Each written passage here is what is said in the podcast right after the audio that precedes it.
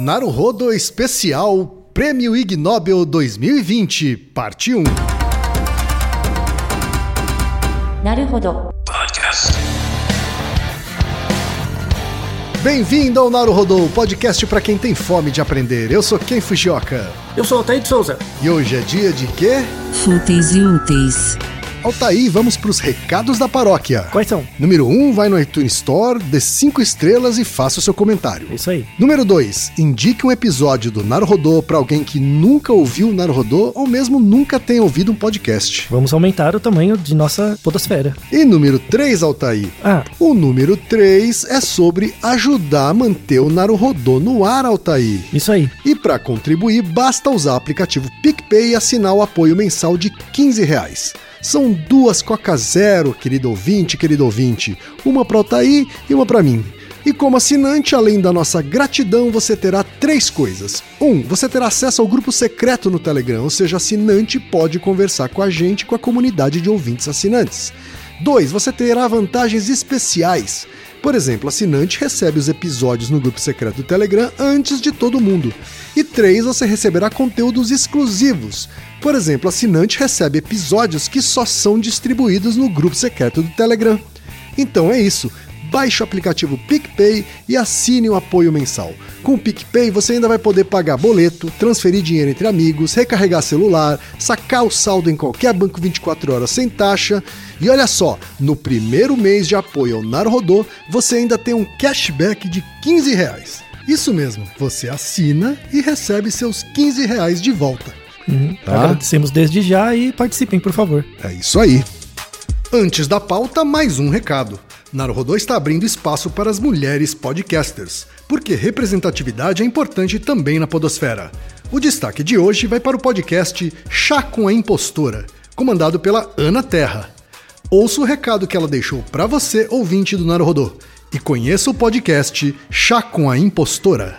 Olá, ouvintes do Naru Rodô. Eu sou Ana Terra. Pra que tu isso, menina? Ninguém vai sair aqui do Naruhodô, um programa muito melhor que o teu pra te ouvir, não. Deixa isso pra lá. E essa é a minha impostora. Juntas, nós apresentamos o podcast Chá com a Impostora, o seu espaço quinzenal para compartilhar vulnerabilidades com leveza. Lá, eu entrevisto pessoas diversas para saber como a voz da impostora se manifesta nas suas vidas.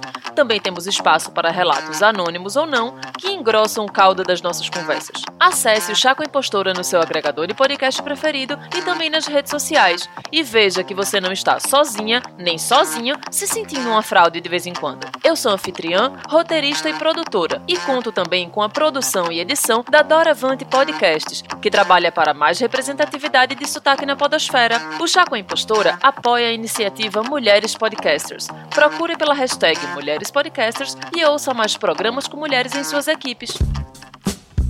E chegamos ao momento Alura, querido ouvinte, querido ouvinte. Eu sei que nessa época de isolamento social a gente é bombardeado o tempo todo com lives, webinars, cursos, e embora o senso comum tente nos convencer de que estamos em home office, a verdade é que estamos sendo forçados a ficar em casa e tentando trabalhar em meio a uma pandemia.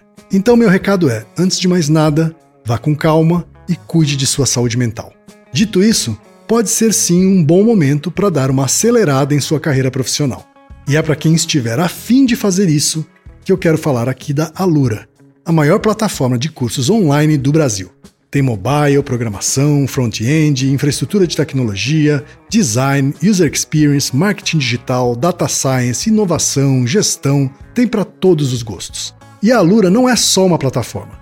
Ela é uma instituição de ensino, ou seja, ela garante a qualidade dos cursos que são produzidos por ela mesma. E funciona de um jeito muito simples. Você tem acesso a mais de mil cursos com uma única assinatura. Agora a vantagem: ouvinte Naruhodô tem desconto de 100 reais. Mas para ter esse desconto, precisa acessar a seguinte URL, anota aí, alura.com.br barra promoção barra Naruhodô. Repetindo, alura.com.br barra promoção barra Naruhodô.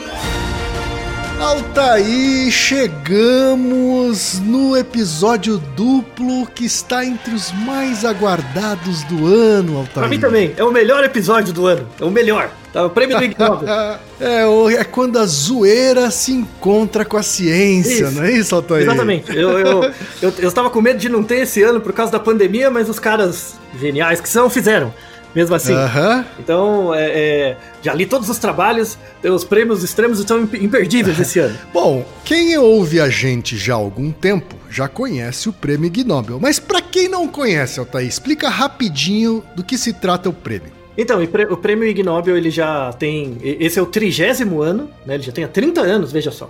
E ele é um prêmio que, ah, ah, dado pela academia, né, por um- uma entidade acadêmica que é o, baseado numa revista, que é o Annals of Improbable Research, né, que são os anais de pesquisas improváveis, é, cujo centro é em Harvard, e aí eles, eles pegam diferentes tópicos e elegem a cada ano é, 10 temas de pesquisa e dão um prêmio. É, e cada ano tem um tema. O, o tema desse ano são insetos. Tá? Então eles ganharam um troféu em forma com partes de insetos e tal, né? Cada ano é um tema diferente. E no início, em 30 anos atrás, as pessoas achavam muito desrespeitoso, mas depois foram entendendo né, a- a- o, o quão legal esse, esse prêmio é para a divulgação científica em geral, para aproximar das pessoas, né?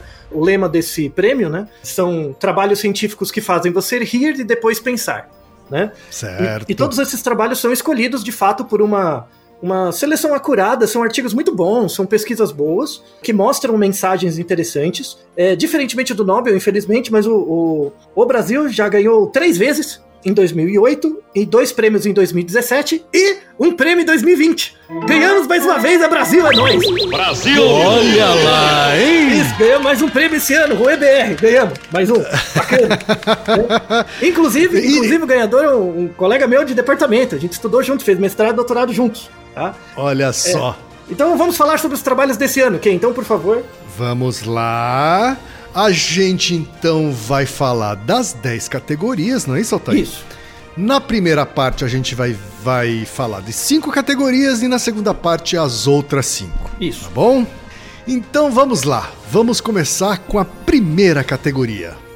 A categoria é Acoustics Prize, ou o Prêmio de Acústica. É isso, Altair? Isso, isso mesmo. Vencedor: uma colaboração entre Áustria, Suécia, Japão, Estados Unidos e Suíça. São Stefan Heber, Takeshi Nishimura, Judith Janes, Mark Robertson e Tekunse Fitch. Espero que eu tenha falado o nome dele corretamente. Por induzir uma jacaré fêmea chinesa a vocalizar uma câmara cheia de ar e hélio enriquecido. Isso. Você já imaginou, né? Já imaginou a pesquisa, que bacana, né?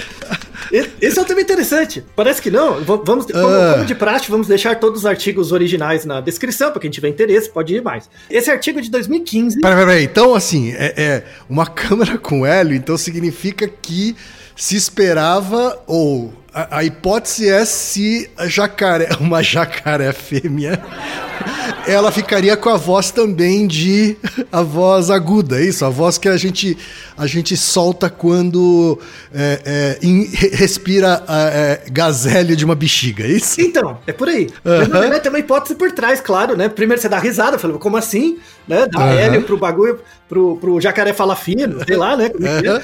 A jacaré, Altair, jacaré, é, a, a jacaré fêmea. Isso, a jacaré fêmea. Na verdade, tem, tem uma hipótese muito interessante por trás que eles testaram. É uma hipótese da zoeira, claro, mas muito, muito importante. Esse artigo é de 2015, os crocodilianos, em geral, né? Os crocodianos, são os animais mai- que fazem mais vocalizações entre é, os répteis, assim, em geral. E, alguma, e menos aves cantoras, mas em algumas aves também, que voca... tem várias aves que vocalizam pouco. E mesmo, mesmo os jacarés, os crocodilos e tal, vocalizam mais que essa, algumas aves também. Vamos deixar também na descrição do, do link, do post no B9, um vídeo de um jacaré vocalizando. Pra você ter ideia, caso você não- nunca tenha visto, né? Tem lá o videozinho dele. Ele, Aham. faz, ele faz um som gutural, assim, como se ecoasse da garganta dele mesmo, né? Porque não é tão comum assim a gente ouvir um, um jacaré vocalizando, né? Então, isso, mas, mas na verdade eles vocalizam muito, né? Pois é, mas a gente acaba vendo o jacaré em silêncio. Isso, é, meio quietinho. Na maioria das vezes. Mesmo Aham. nos filmes, né?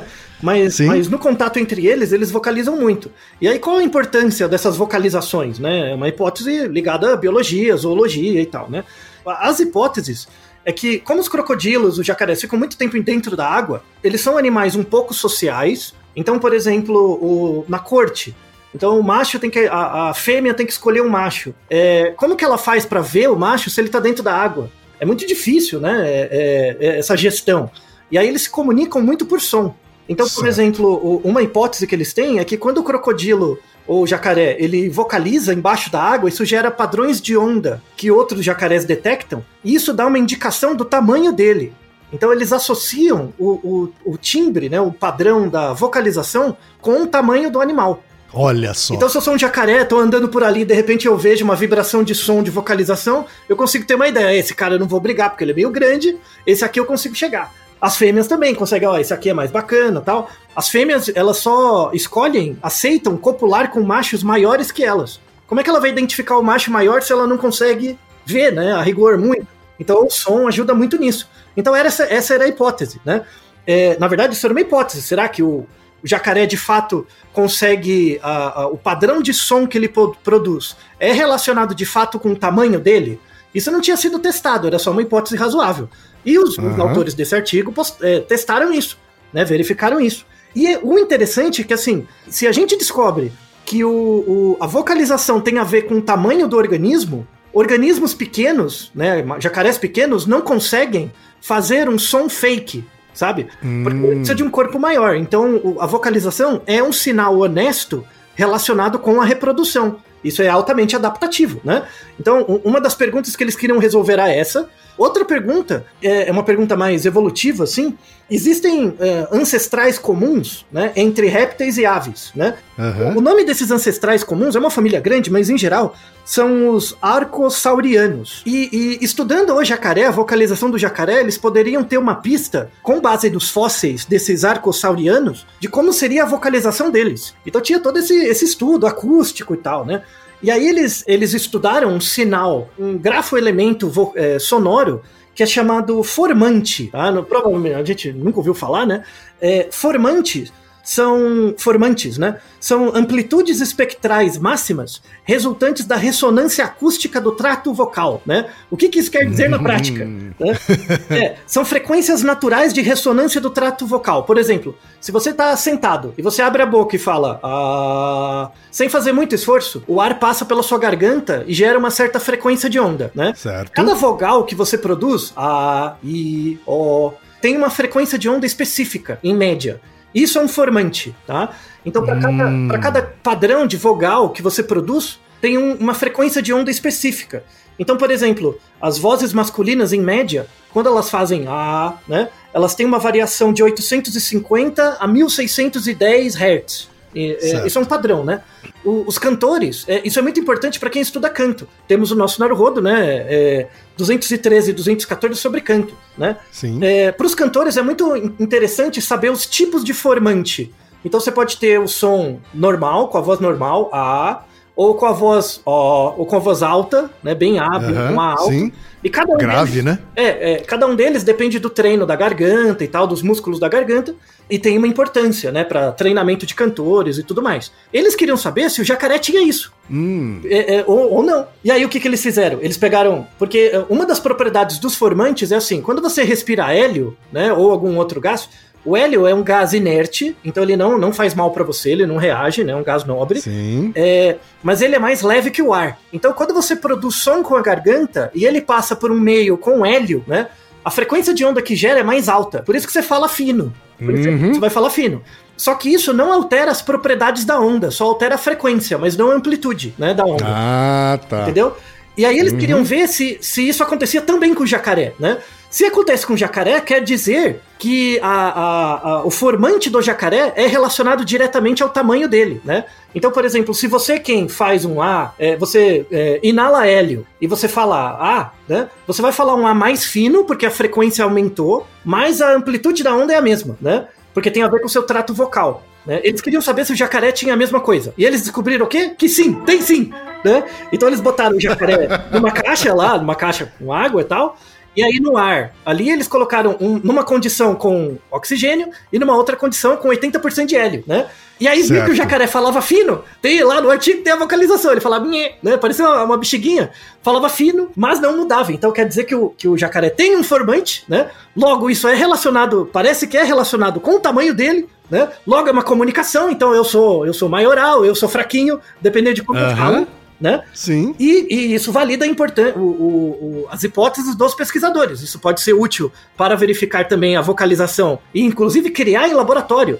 Porque se eu sei a amplitude vocal de um jacaré e eu sei que ele tem um formante, se eu criar no computador um arcossauriano com uma- um certo diâmetro de garganta, que eu já sei porque eu tenho o, o fóssil dele, eu consigo emular o som, né? E aí nos filmes de, de dinossauro vai aparecer agora um som mais realístico, né? Do, do, do- do bicho. Né? Veja Tá que legal. certo. Veja que legal. Olha só, pra quem não é da física, Altair, a amplitude, pelo que eu me lembro, tem a ver com a altura da onda. A altura é da isso? onda, isso, é a altura da onda. E a, e a frequência tem a ver com A velocidade. A, a a quantidade de ondas que você tem Isso, tempo. A é velocidade das ondas.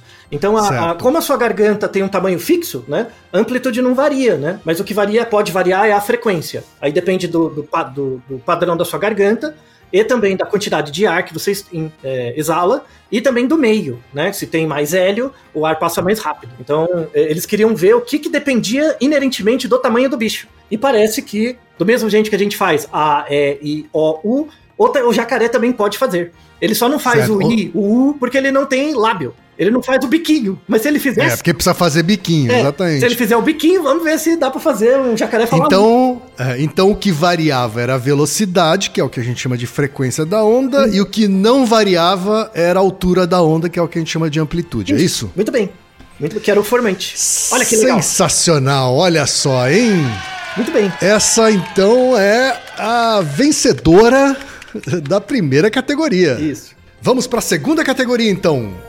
Categoria Psicologia. Uma colaboração entre Canadá e Estados Unidos.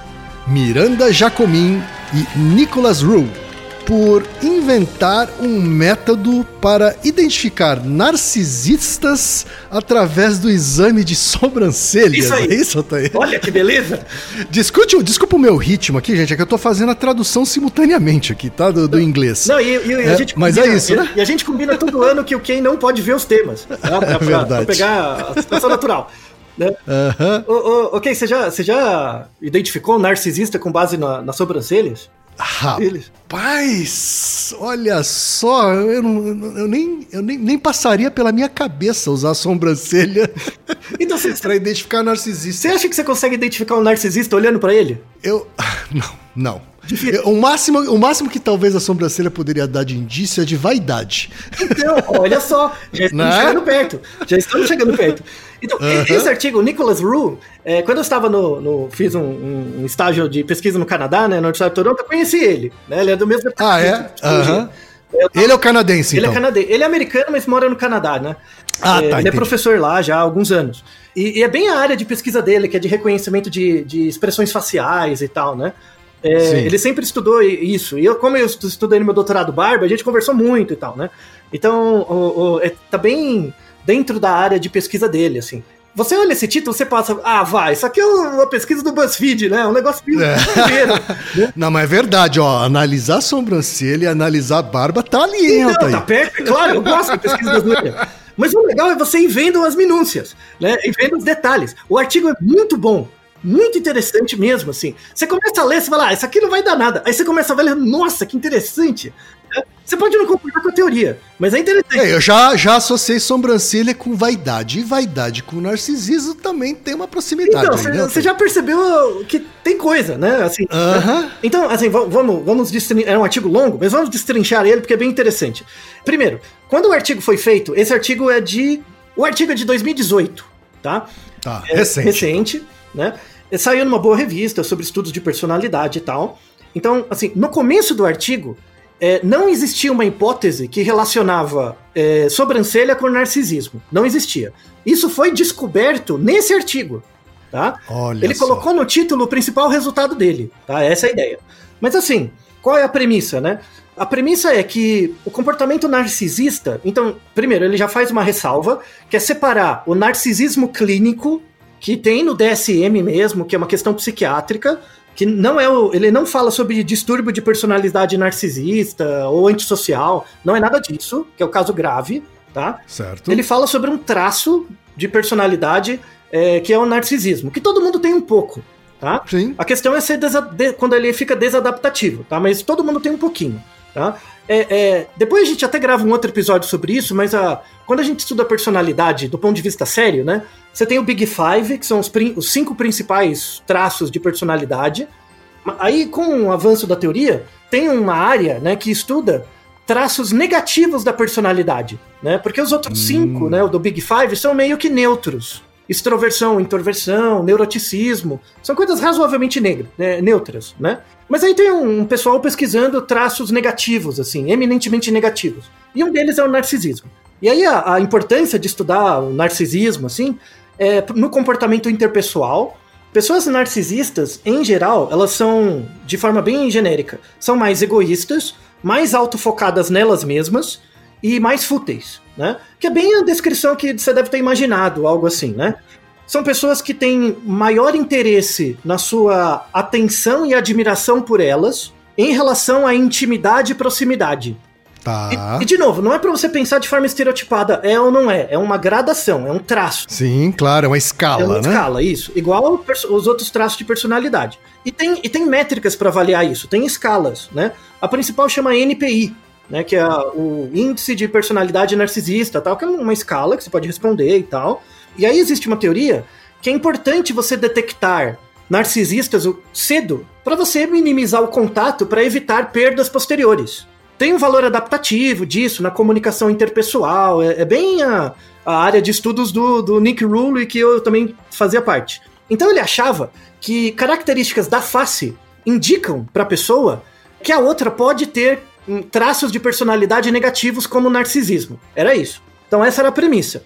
Então o que, que ele fez? Ele fez três estudos nesse artigo. O primeiro estudo é descobrir se tinha características no rosto, não era só a sobrancelha, se tinha características no rosto relacionados com narcisismo. Foi o primeiro estudo. Sim, porque como você falou, no título ele acabou colocando o, a principal descoberta, Isso, né? Mas é. an- antes do estudo acontecer, ele ainda não sabia que o- a sobrancelha seria é, é, teria esse destaque, Isso, né? muito bem, ele não sabia primeiro, né?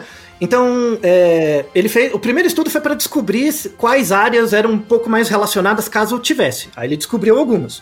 Depois, o segundo estudo, como ele viu que a sobrancelha era importante, ele queria saber quais as características da sobrancelha. Se era a grossura, se era a densidade, se era a forma, né? Então ele fez um outro estudo para refinar isso, tá? A simetria, trilha, coisas assim. né?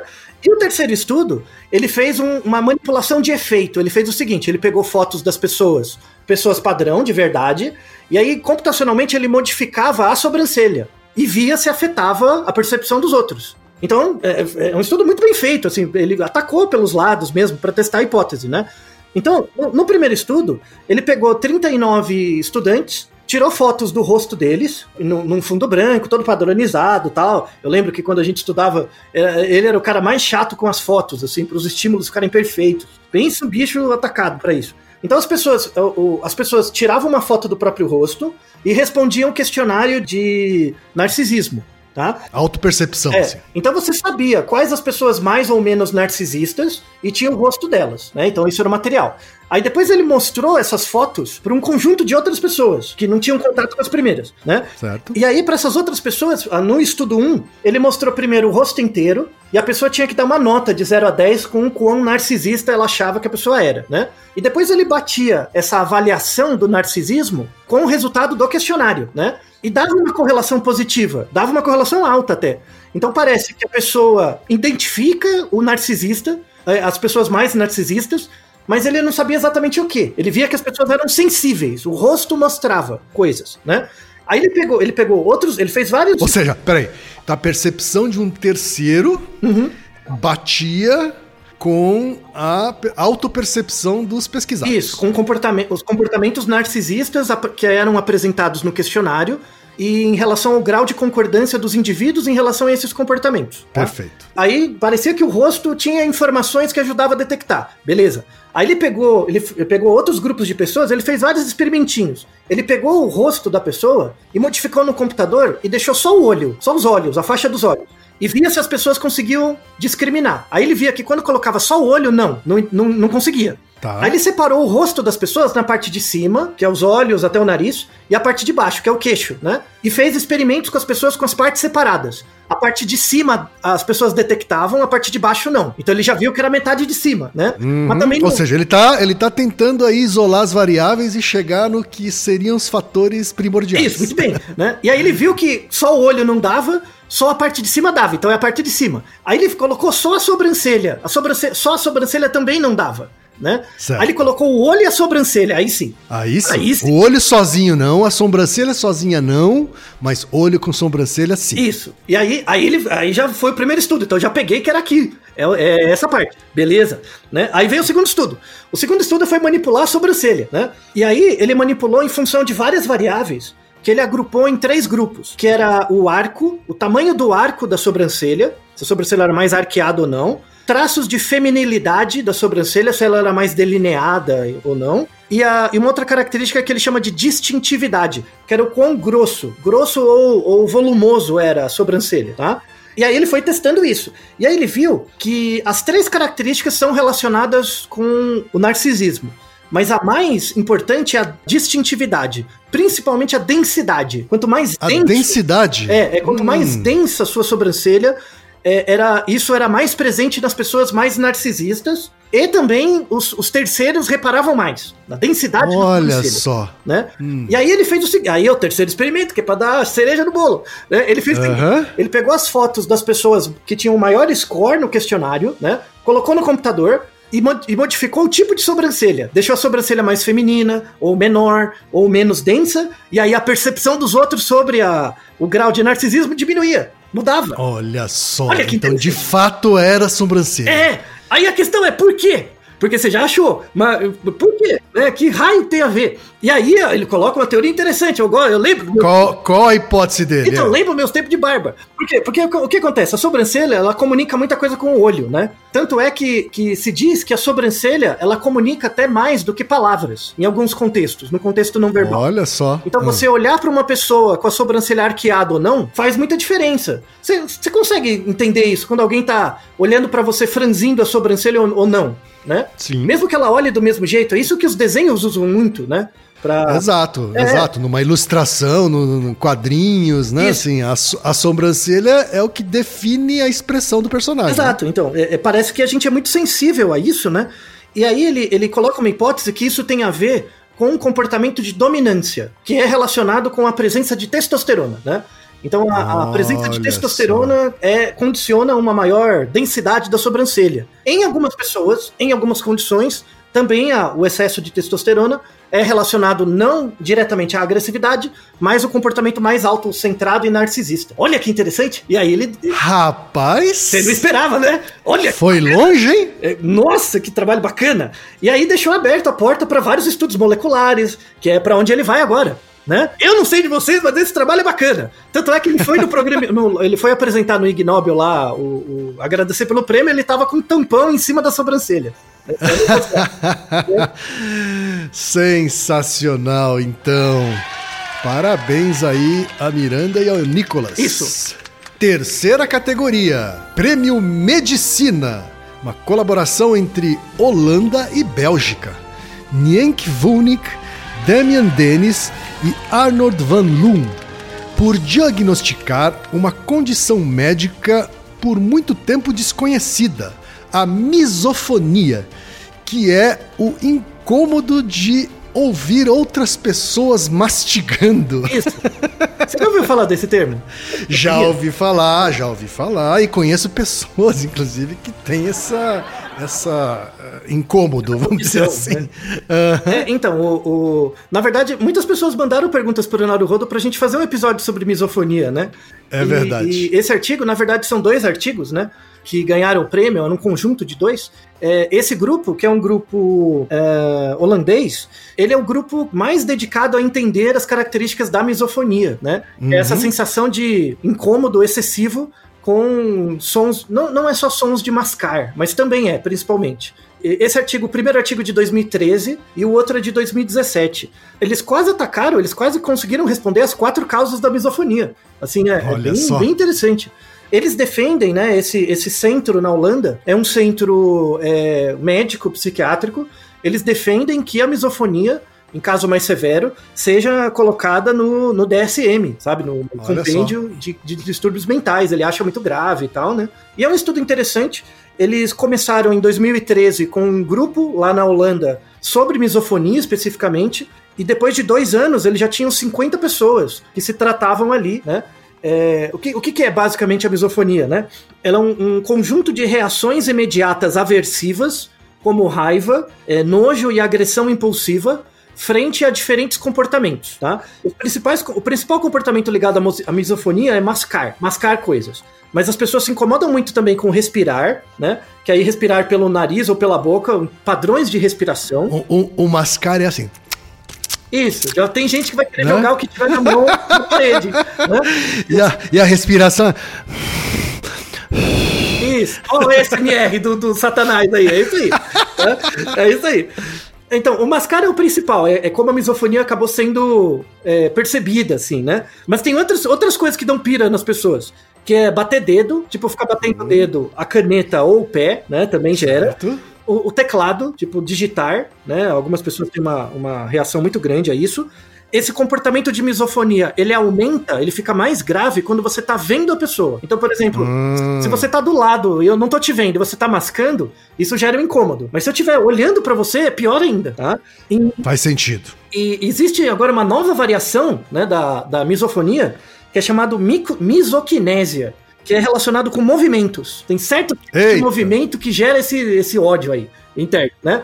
Temos um Naruhodo que ataca o, a principal, o principal comportamento que gera misoquinésia, que é o comportamento de olhar para cima, revirar o olho, sabe? Isso, aquela olhinho, olhinho revirando, isso, né? aquele af, sabe? Que você faz. -huh. é, é, isso também dá misoquinésia em algumas pessoas. Tem um emoji, né? Tem o um emoji do olhinho revirando. Isso, exatamente. Então, a, a, muita gente assim se incomoda com os sons, mas a misofonia que eles estão falando nos artigos é, é grave, uma grave mesmo. Assim. Uhum, certo, Inclusive, certo. da amostra de pacientes que eles atendem, 12% já bate, espancaram o parceiro por causa disso. Caramba. Assim, é, mas, mas, é uma coisa é, é involuntária.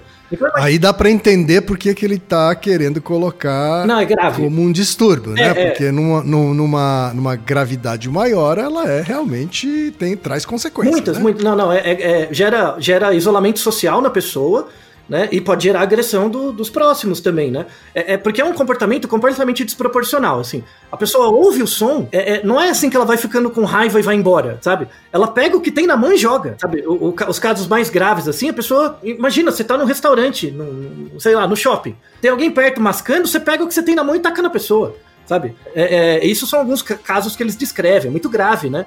Aí a pessoa, para evitar o contato, ela não sai mais de casa, né? Ela começa a usar fone de ouvido o tempo todo, né? Ela evita as pessoas. Então, para o indivíduo é muito grave, ele não consegue evitar, né? Isso. E para os outros também pode ser perigoso de alguma forma, né? Então é, é ruim para todo mundo, né? Então, o primeiro artigo que eles escreveram é para descrever essa misofonia, né, a etiologia melhor, tá? O segundo artigo é uma proposição de tratamento. O, o interessante é que é possível tratar, né, com, com terapia cognitivo comportamental de pareamento, né? você começa a parear sons cada vez mais próximos do aversivo com outros sons. Então que não são que não causam incômodo para a pessoa. Isso. E aí você vai você vai pareando isso, né, junto com a conversa, né? Não é uma coisa tão tão mecânica assim e, e, os resultados parecem positivos.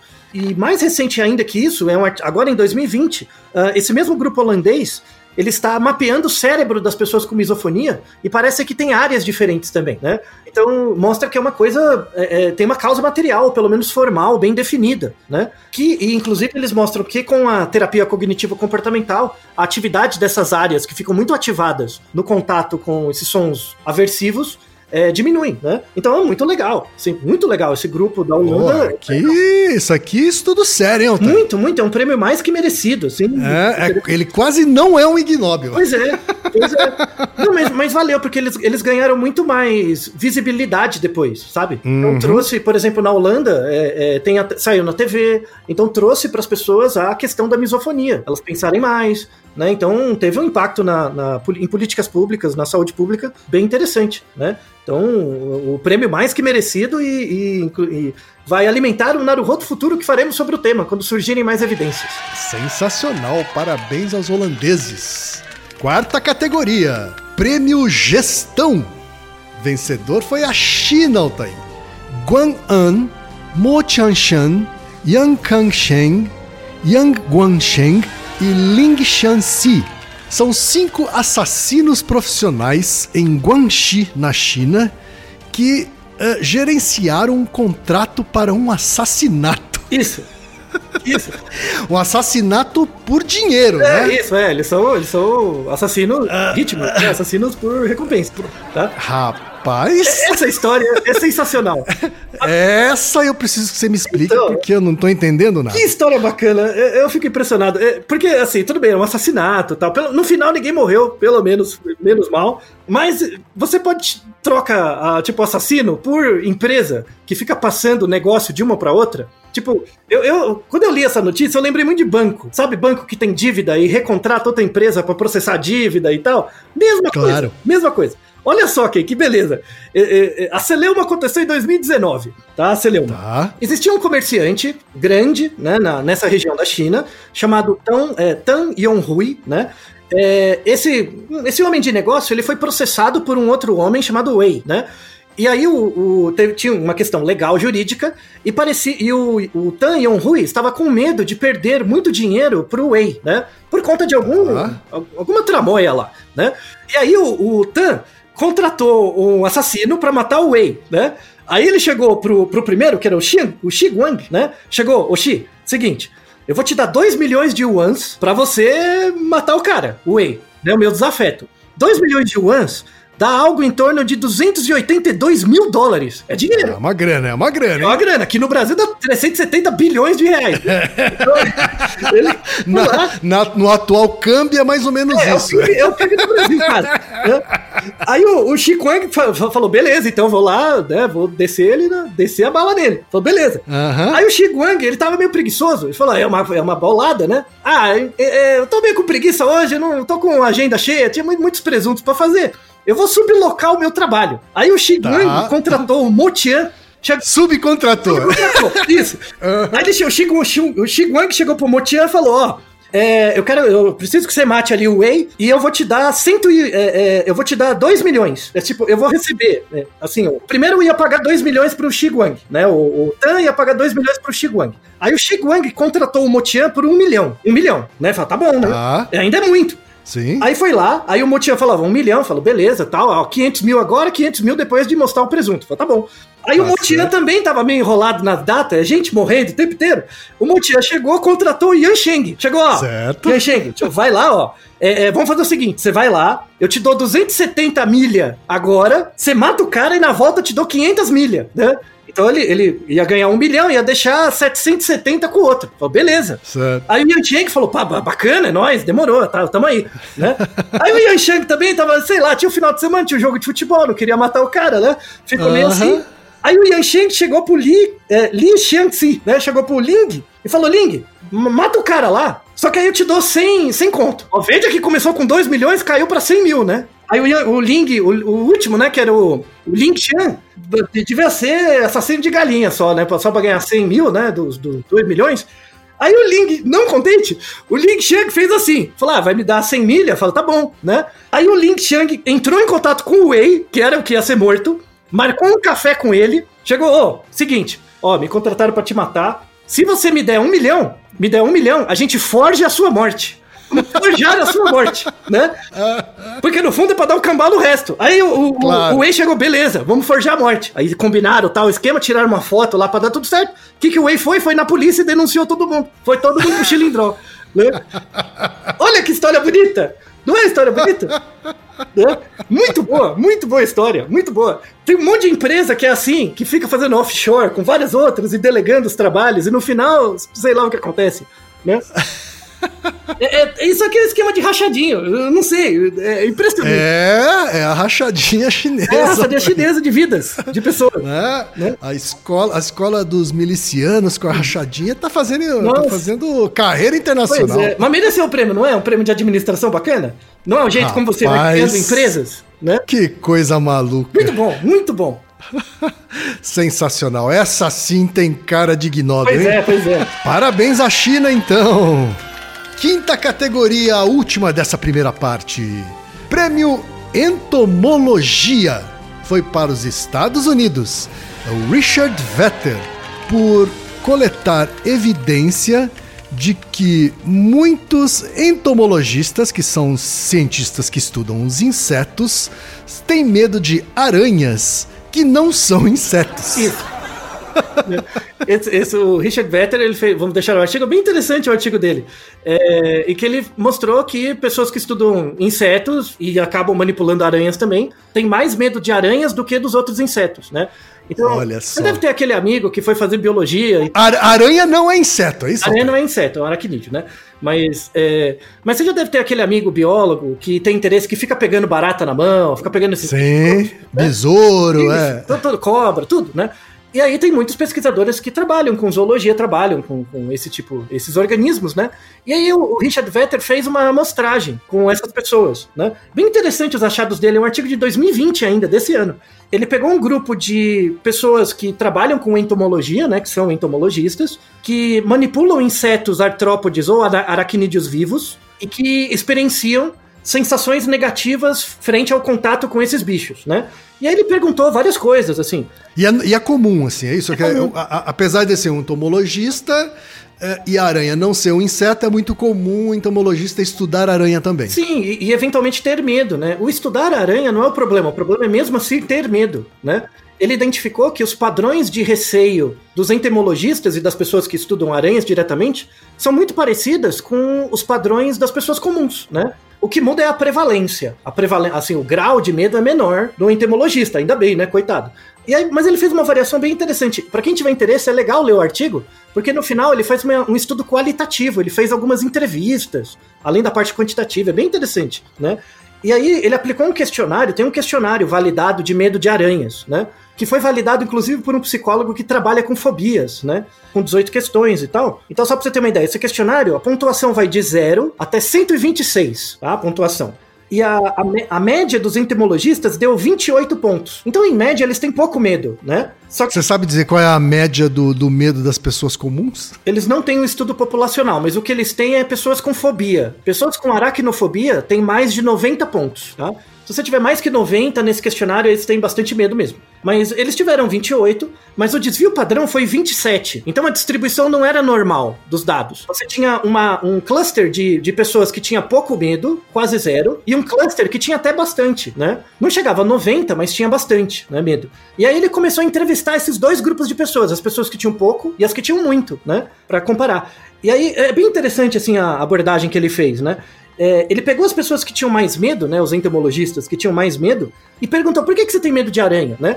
E aí eles, eles linkavam as características. Essas pessoas tinham medo de aranha por causa do jeito de andar delas, porque elas têm hábitos furtivos, né? Que é aparecer de repente, né? Você já viu aranha? de repente? Uhum, sim, sim, Né? sim. Ela é rápida e ela tem muitas patas, né? Esse esquema de pata e tal, né? Quem tem medo Claro. de aranha deve estar sentindo as patas, né? Então é, é esquisito, né? É muito associado com barata também, né? E aí ele verificou nessa amostra de pessoas que têm muito medo de aranha, dos entomologistas, né? Da, que tem mais medo, quase 50% deles tiveram encontros negativos com aranhas durante a infância. Né? Então, durante a infância, eles tiveram experiências de que a aranha subiu em cima deles, ou de que eles entraram no lugar e tinha uma aranha, sabe? Foram surpreendidos e tal. É, e isso gera uma marca, né? Uma, uma marca mnemônica neles, que acaba gerando receios depois quando eles ficam adultos, mesmo quando eles trabalham na área. Olha que interessante. Né? É. É, isso é muito comum também em pessoas com fobia. Pessoas com fobia têm essa associação, só que nas pessoas com fobia é maior ainda, né? Sim. Eles conseguem lidar disso de uma forma melhor. E no final do artigo ele fez uma lista, o autor, o, o Richard, fez uma lista de vários bichos, né? Quais bichos os entomologistas acham gostam menos e quais eles gostam mais, tá? Os, os que eles gostam menos, em ordem, é a pulga. Pulga é o pior, tá? Pra eles, esse bicho desgraçado é pulga, né? Aham. Pulga, também porque passa um monte de doença, né? Mas enfim, Sim. pulga, aranha, E é, e é difícil de pegar também. é, difícil de pegar, né? Então é pulga, aranha, mosquito, rato, escorpião e vermes. Vermes presentes em decomposição, né? Certo. É, então são as classes principais de coisas que eles não gostam, assim, né? Os Tá, é, eu diria que eu também não. é, então, então eles seguem o padrão natural, né, da, da, da Sim. população, só que numa escala menor. Pra eles é mais adaptativo lidar com o medo. Mas mostra um resultado interessante, né, que mesmo pessoas que lidam com a área podem ter medo de aranhas. Muito interessante o trabalho dele. É verdade. Parabéns aos Estados Unidos, então, por essa conquista. Isso aí. E chegamos aqui, Altair, ao final da primeira parte desse episódio duplo especial. Sim, aguarda, os- aguarda os próximos episódios, porque ainda temos emoções. É verdade, ó. A gente vai ver na- no próximo episódio, na parte 2, o prêmio de física, o prêmio de economia, o prêmio de ciência de materiais e o, o prêmio de educação médica e o nobre prêmio da paz. Exato. Então a gente se vê na segunda parte. E Naru rodou, ilustríssimo ouvinte. E você já sabe, aqui no Naru Rodô, quem faz a pauta é você. Você tem alguma pergunta pra gente ou quer comentar algum episódio? Escreva pra nós. podcast@naruhodô.com.br. Repetindo, podcast@naruhodô.com.br. e lembre-se, mande nome completo, idade, profissão e a cidade de onde você está falando. É isso aí. な